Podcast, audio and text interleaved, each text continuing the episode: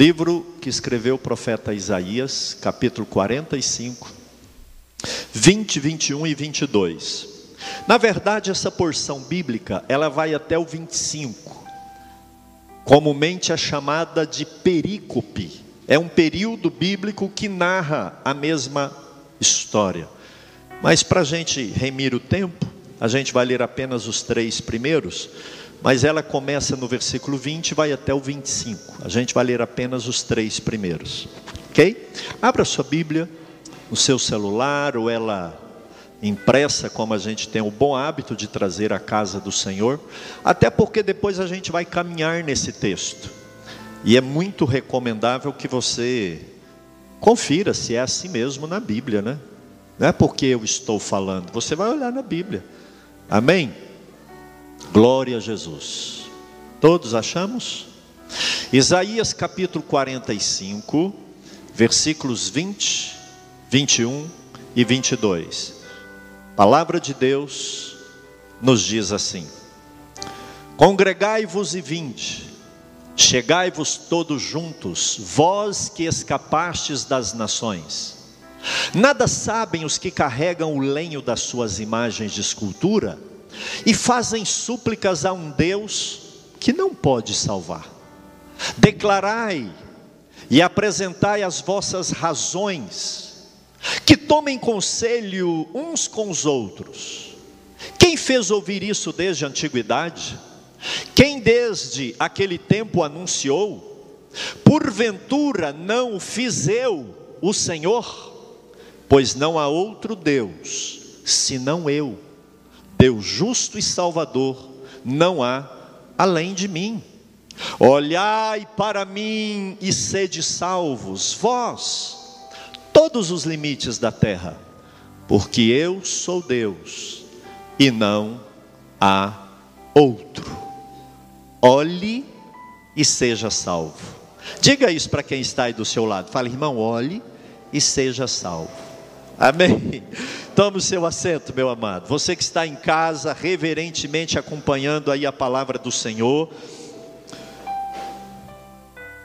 Tem bênção aí diante de nós. Eu gostaria que a gente, com muito temor, tremor e reverência, nos inclinássemos agora diante da palavra de Deus. Queridos, esse texto que nós lemos, e para a gente não usar um texto fora do seu contexto, o que o torna um pretexto, texto fora do contexto é um pretexto, ele não tem finalidade. Mas para a gente entender exatamente a ideia, a mensagem desse texto, é necessário que nós tenhamos em mente que ele foi escrito no século 7 antes de Cristo. Então preste atenção nisso daqui. Nós precisamos entender essa verdade para que a gente consiga entender por que, que Deus está aqui na pena do profeta Isaías, sendo descrito como o único Deus. É isso que nós lemos aqui. O eterno Jeová, Yahweh, o Senhor, aquele que é, ele é descrito aqui como sendo o único Deus justo e o único Deus que é capaz de prover a salvação para o ser humano. É isso que ele está dizendo. Não há outro. O único Deus justo e capaz de salvar o ser humano da enrascada chamada pecado que ele entrou é o Senhor, é Deus. E Isaías está dizendo isso daqui, mas às vezes a gente fala, ah, eu acredito, eu, eu, eu concordo com o profeta. Mas irmãos, o contexto do profeta mostra tamanha era a fé do profeta Isaías, bem como a coragem dele e a ousadia dele. Porque os irmãos bem sabem que do capítulo 1 de Isaías até o 39, o povo de Deus estava em Judá, lá em Jerusalém, e Deus dizendo para eles arrependerem. A partir do capítulo 40 para frente, o povo já está no cativeiro babilônico. Então, se nós não entendermos aqui que o profeta está falando da parte de Deus para um povo que está exilado, preso, cativo, tudo que eles tinham foram, foi destruído, o templo foi destruído, a cidade foi queimada, todas as possessões deles foram tomadas, o ouro de Israel foi tomado por Babilônia, e eles estavam na Babilônia na condição de escravos, sitiados, presos. Que situação terrível. E na cosmovisão humana, principalmente daquela época, na Idade Antiga, até a Idade Média, pouco tempo atrás na história da humanidade, olha aqui para você entender o contexto disso daqui. A nação que vencia a outra o país que vencia o outro era como se os deuses daquele povo que venceu fossem mais fortes do que os deuses do povo vencido. Era essa visão dominante ao longo da história da humanidade até bem pouco tempo. Se dois países confrontam numa guerra, dois deuses diferentes. Ou então, como eram politeístas, havia um panteão de deuses. Então aquilo era uma guerra de deuses. O Deus maior, mais forte, vencia o povo, porque o Deus daquele povo era mais fraco. Então agora Israel está lá na Babilônia, o Deus maior dos babilônios, o chefe do panteão, babilônico. Era um deus chamado Marduk. A Bíblia chama ele de Bel ou de Merodach. Existem referências na Bíblia que chama de Merodach ou Bel. Bel significa Senhor. Mas lá na Babilônia, esse Deus, que era o líder dos deuses, o Deus maior, o Zeus do Olimpo, Lá no panteão grego, o maior deus era Zeus. Aqui na Babilônia era Marduk. E o povo fazia procissão com a imagem de Marduk. E, e, e, Babilônia tudo era muito grande, os muros eram altos, eram largos. A, a, a, os jardins suspensos da Babilônia, obra de Nabucodonosor, eram uma das sete maravilhas do mundo antigo. Os irmãos viram isso em geografia. Amados, Babilônia era tudo grande. Não é à toa que o sistema corrupto, profano e mundano é chamado de Babilônia. É a Babilônia de Apocalipse que vai cair ao sistema anti-Deus, idolátrico, imoral, profano, imundano. Ele era tão complexo que ao longo da história a força maligna, humana e profana é chamada de Babilônia. Porque o espírito daquele povo domina no imaginário do ser humano até hoje. Então, amados, veja bem, Israel está lá na Babilônia, assistindo o culto a Marduk, sacrifícios a Marduk, naturalmente.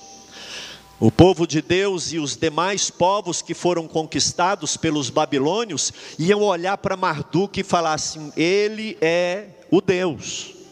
Ele é mais poderoso do que o Deus dos filisteus, dos judeus, do, da Síria, porque Babilônia dominou tudo, inclusive o Egito.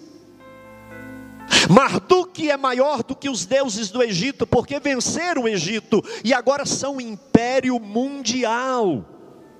E era esse o imaginário, era essa a visão. Então, quando eu digo aqui que o profeta foi corajoso e teve fé, e quando a gente lê esse texto aqui, a gente percebe que a lógica humana é que o povo derrotado seguisse o Deus do povo vencedor, era essa lógica. Só que Isaías corajosamente diz: não é nada disso, há um engano.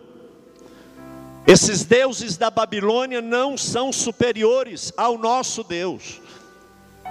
Esses deuses aí, e é interessante que a gente vai ler aqui no texto que ele chama de lenho. As imagens feitas de madeira, ele chama de lenho, pedaço de pau. Essas madeiras que eles carregam aí não servem para nada, Deus é Deus. Então tem lenho, tem gesso, tem ouro, tem prata, tem barro, tem várias idolatrias espalhadas mundo afora. Mas o profeta, ainda que o povo esteja lá, ele, ele, ele é de uma ousadia, porque Deus manda ele falar e ele fala. E ele fala, ele, ele não tem que ser politicamente correto, ele não tem que falar a linguagem de Nabucodonosor, ele tem que falar a linguagem de Deus. E a gente vai entender ao longo dessa narrativa, porque a fé, a coragem, a ousadia do profeta, e por que desse tema, olhe e seja salvo. Esse é o contexto. Vamos ao texto.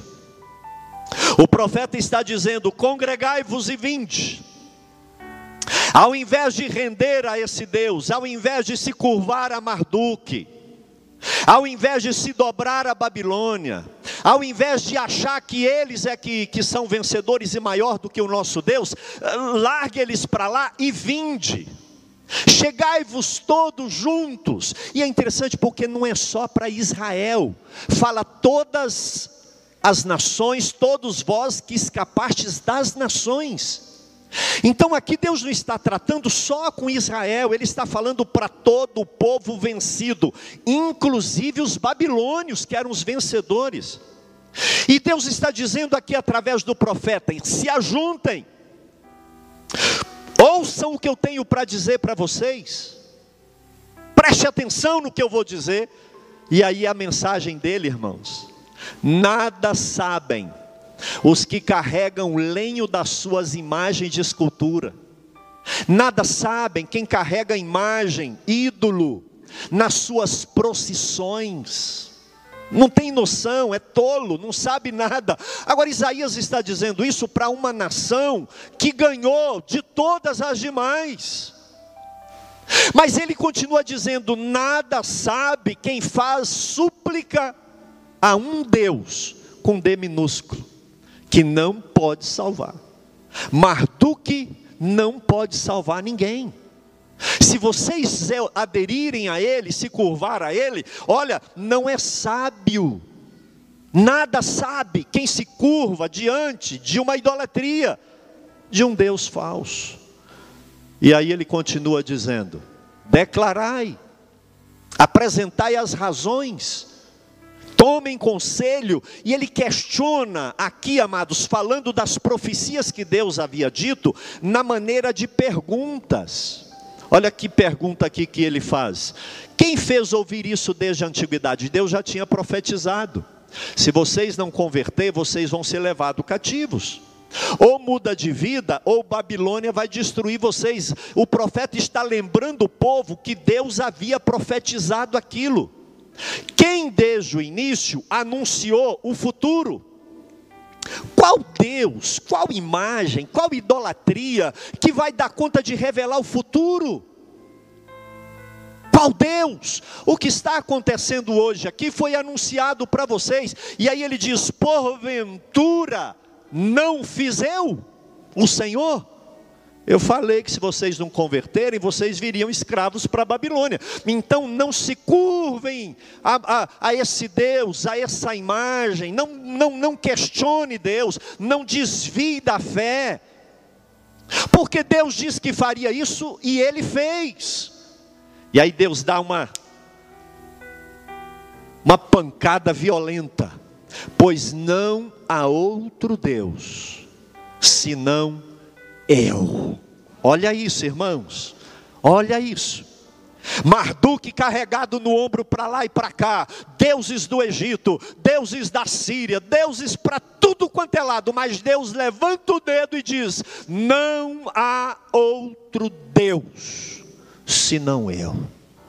E aí ele fala: Justo, vocês estão sofrendo porque eu sou justo.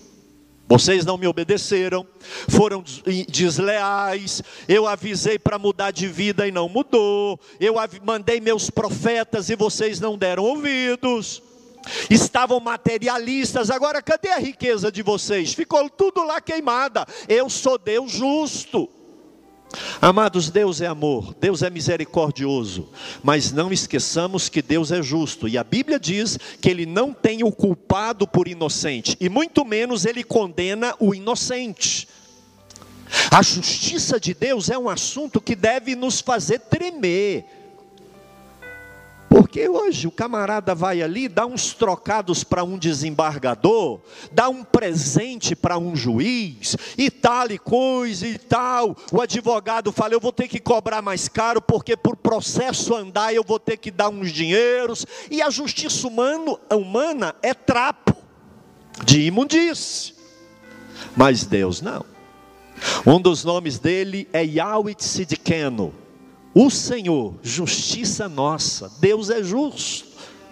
E Ele está dizendo: vocês não estão aqui por acaso, vocês estão colhendo aquilo que plantaram. Agora, não há outro Deus além de mim, justo. Agora, eu sou justo, mas eu sou Salvador.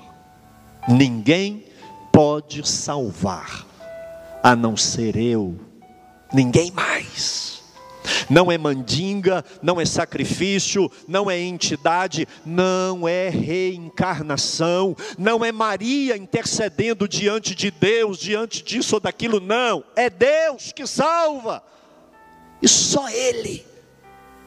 Ah, mas eu estou numa luta, eu estou passando numa dificuldade, não importa, a salvação, ela vem do Senhor, pastor, mas é ok, Deus salva, mas é difícil demais, será?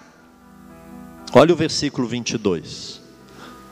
Olhai para mim, olhai para mim, e sede salvos. Qual a dificuldade de olhar para Deus? Qual a dificuldade?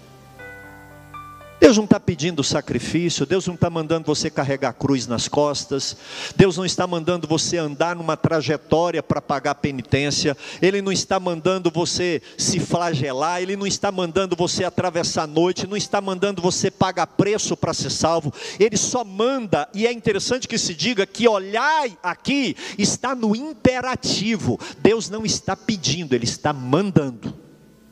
Aí quem não obedecer, ele é justo, vai sofrer a consequência. Mas amado, mesmo lá no Antigo Testamento, sete séculos antes de Cristo, a graça de Deus já inunda a humanidade, porque Deus não está dizendo, obedeça a lei de Moisés que vocês serão salvos. Não, ninguém dá conta de obedecer a lei de Moisés, pela lei ninguém é salvo. Pastor, e quem foi salvo no Antigo Testamento? Tudo pela graça.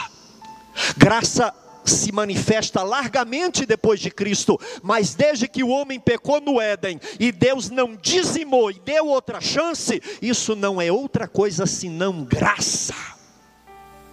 Foi pela graça que Deus deu oportunidade para o homem e para a mulher, foi pela graça que ele mandou Noé fazer a arca, foi pela graça que ele chamou Abraão, foi pela graça que ele deu a lei para Israel, foi pela graça que ele abençoou Davi, e é pela graça que ele se faz homem, morre no nosso lugar, e é pela graça que ele vem e nos levará para morar com ele, do início ao fim, é graça. Abraão, graça. Ele creu e por isso foi salvo. Ninguém cumpre lei, irmão. Ninguém. Aliás, só um: Jesus. O único que deu conta de cumprir lei chama-se Jesus Cristo. E eu vou te surpreender agora: nem Maria, a Virgem, cumpriu toda a lei. Nem José, nem Abraão, nem Daniel, nem José do Egito, ninguém dá conta, é impossível. Olha aqui para mim, eu estou até atropelando uma outra mensagem, mas olha aqui para mim. Os homens estavam lá no Éden e só tinha um mandamento: éramos santos, não coma. A gente não deu conta de obedecer um mandamento antes do pecado, agora, pecadores, a gente vai dar conta de obedecer dez. Outro dia eu te falo então por que da lei. Mas não dá conta. Olhai para mim. Não precisa muito. Olhar significa acredite. Olhar significa creia. Acredite em mim. Olhe para mim. Tira os olhos de Marduk, tira os olhos do pecado de Babilônia, tira os olhos da sodomia. E olhe para mim. E isso é imperativo. E o resultado da obediência, de olhar para Deus, de confiar em Deus, de crer em Deus, é salvação. Olhai para mim, e o resultado, sede salvos. Não é porque eu sou bom, não é porque eu mereço, salvação é pela graça. Basta levar Deus a sério, basta olhar para Deus. Mas esse olhar para Deus aqui, igreja, não é um flerte Sabe aquele flerte, aquela troca de olhar assim, que você, ai Deus é bom, arrepiei no culto. Está cheio de crente flertando Deus. Ah, para com isso. Não é aquele olhar de soslaio. O que é olhar de soslaio? A Simone está ali, eu estou olhando assim, ó. Olhar de lado, olhar de soslaio. Não é aquele olhar panorâmico, onde eu olho para todo mundo aqui e não vejo ninguém, porque eu vejo todo mundo. Esse olhar significa foque. Estou olhando para Luz Maia, dentre centenas de pessoas, eu estou olhando para ela. Foco.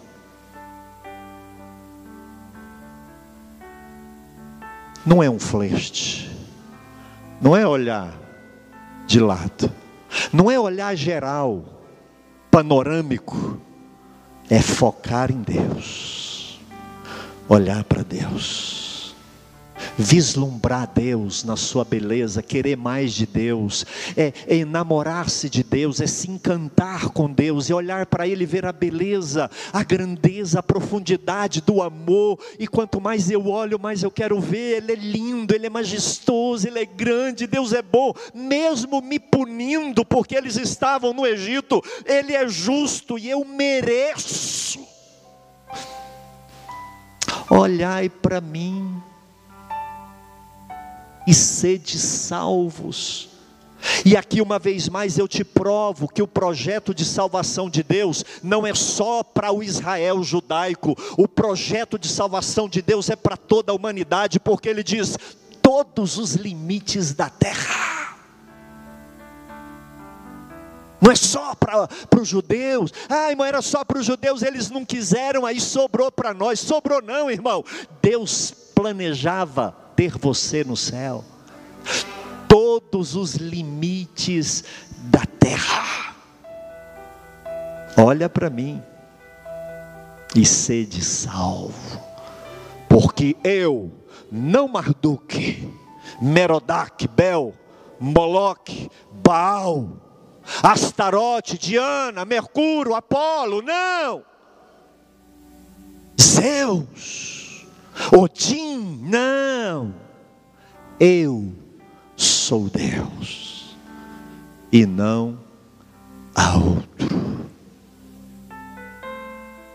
Não é Mamon, o Deus da riqueza. Não é Baco, o Deus do bacanal, da orgia e da bebida. É o eterno, Ele é Deus. Mas nós precisamos olhar para Ele, focando Ele. Não é olhar, ah, eu fui no culto e olhei Deus, sabe? Aquele negócio de alguém que chega diante de uma imagem, olha lá, faz um gesto, um sinal, beija uma fita e a vida que segue. Não. Olhe e continue olhando porque aí você vai ser salvo. Amados, essa ideia, essa ideia que Deus dá aqui para o profeta Isaías, ela não é por acaso. De olhar e, e, como resultado disso daqui, a gente ser bem aventurado e abençoado. Lá no livro de Números, capítulo 21, a Bíblia conta que por, por devido à incredulidade a descrença. dos judeus que vinham de Israel, que vinha do Egito para a terra prometida, eles começaram a murmurar contra Moisés e contra Deus. Começaram a murmurar: Ah, Moisés, não tem água, esse maná, e, murmuraram.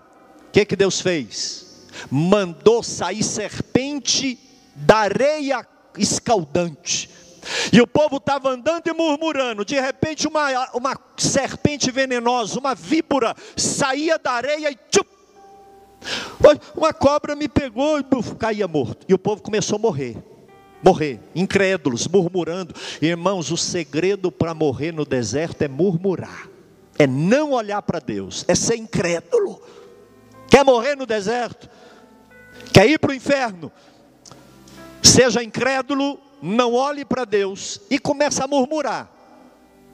Tudo. Começou a morrer, aos centenas de milhares, e era cobra, Moisés, cobra, cobra, onde eu, irmão, as cobras são da cor da areia, e elas ficam embaixo, ah, me pegou, me pegou, e aí a hora que estava todo mundo morrendo, irmão, nós somos, o povo difícil é o ser humano, quando o negócio ficou feio, arrependeu, e pediu perdão para Deus. Deus, tem misericórdia, o Senhor é bom, mas livra a gente. Aí Deus fala com Moisés: Moisés, faz uma serpente de bronze, coloca numa haste e coloca lá no alto. E há de ser que todo aquele que for picado por uma serpente, uma víbora venenosa, que vier e olhar para ela, para aquela estátua de bronze, crendo que Deus pode livrar, não vai morrer. Determinado momento, Moisés está lá, alguém grita: Moisés, Moisés, Moisés, o que, que foi? A serpente me pegou. Olha, a arte está lá na entrada do arraial, você vai ter que ir lá e olhar para ela, está longe. Ah, eu não acredito nisso não, buf, caía morto. Está lá? Não, eu vou lá, Deus mandou. Ai, Deus tem misericórdia, o sangue de Jesus tem poder. Chegava lá, oh Deus, sarou. Mas muitos morreram. Muitos morreram. Então a ideia de Deus aqui na Babilônia com o profeta Isaías foi a mesma lá de Moisés: olhe, basta olhar, crente. E esse olhar significa acredite, creia, leve a sério.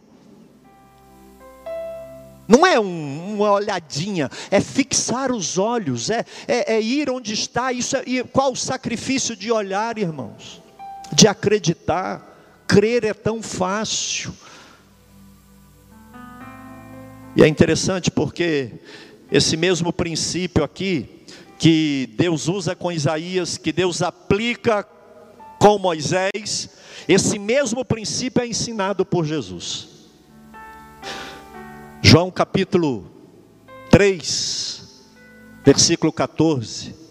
Ele fala assim como Moisés levantou a serpente no deserto Assim também é necessário que o filho do homem seja, seja, versículo 15: para que todo o que nele tenha vida eterna. Agora preste atenção, ele vai ser levantado, só que olhar aqui é trocado pelo verbo crer.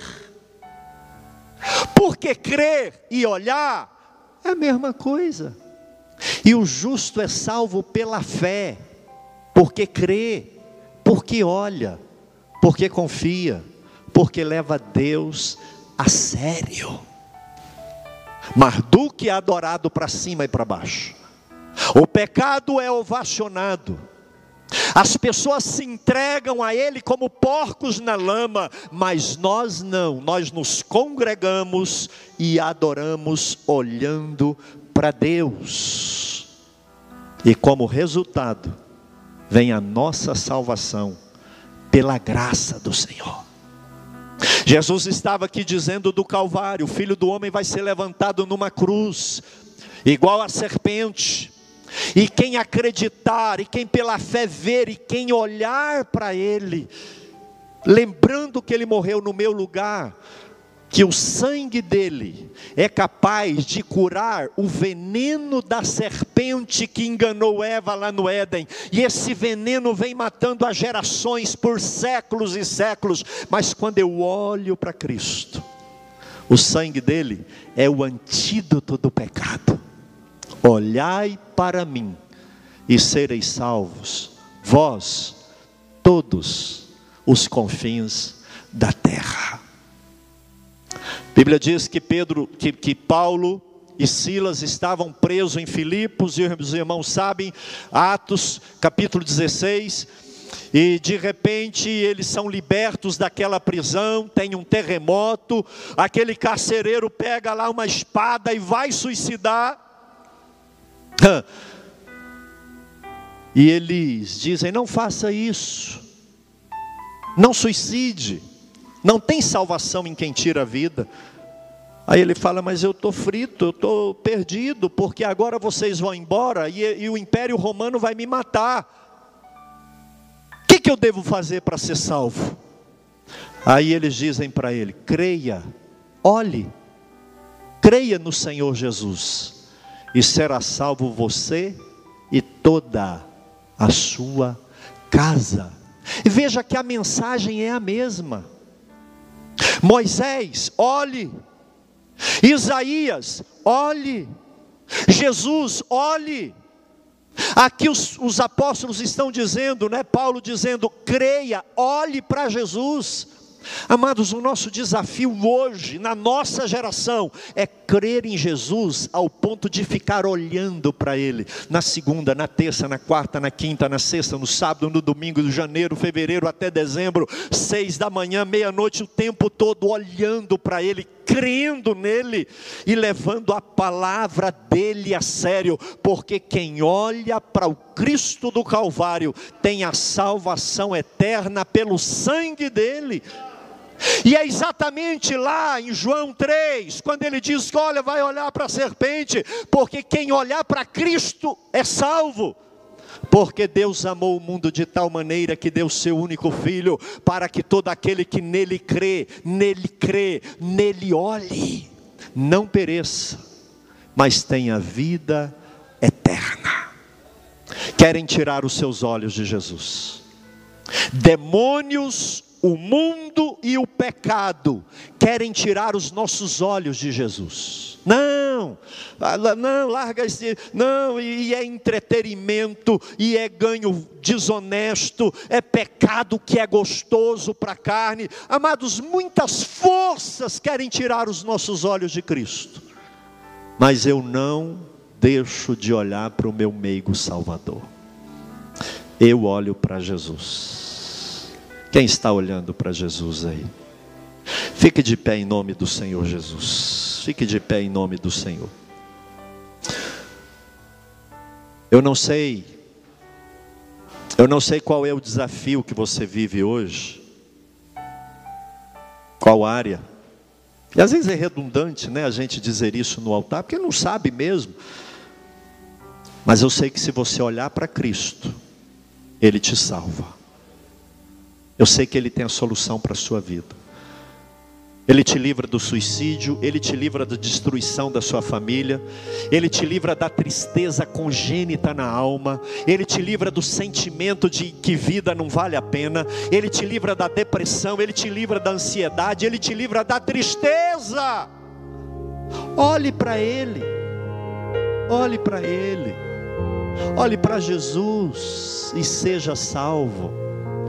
Diga isso para quem está do seu lado. Diga isso. Diga: olhe para Jesus e seja salvo. Olhe para Jesus e seja salvo. Olhe para Jesus.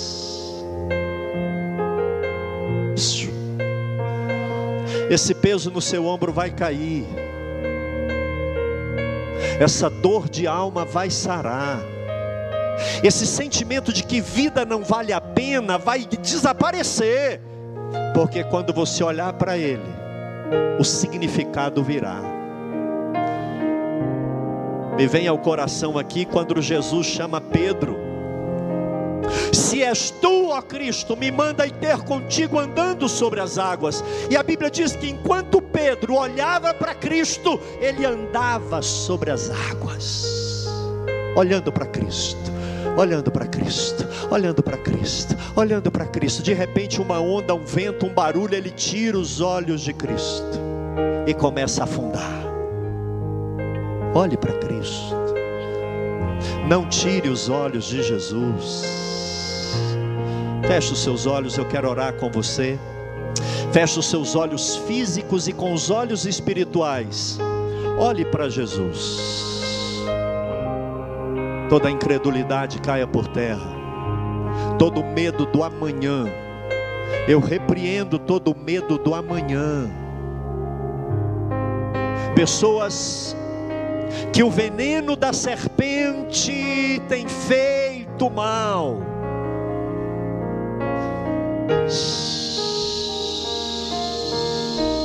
Olhe para Cristo.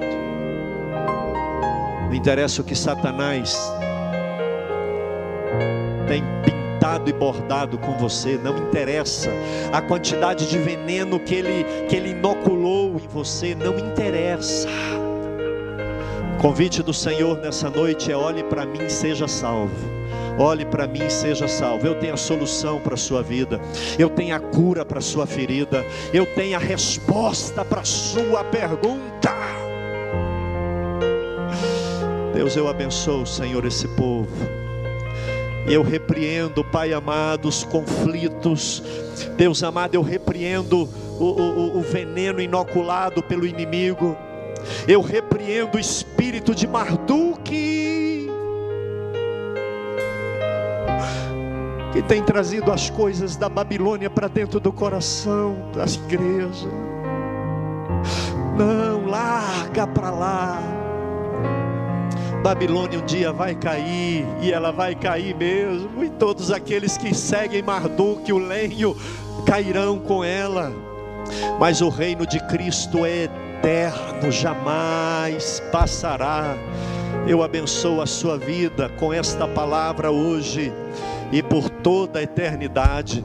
Vamos adorar Jesus com essa canção maravilhosa. A letra dessa canção diz que muitos querem me fazer parar, muitos querem me impedir de caminhar, mas eu olho para Jesus, Ele é o autor da vida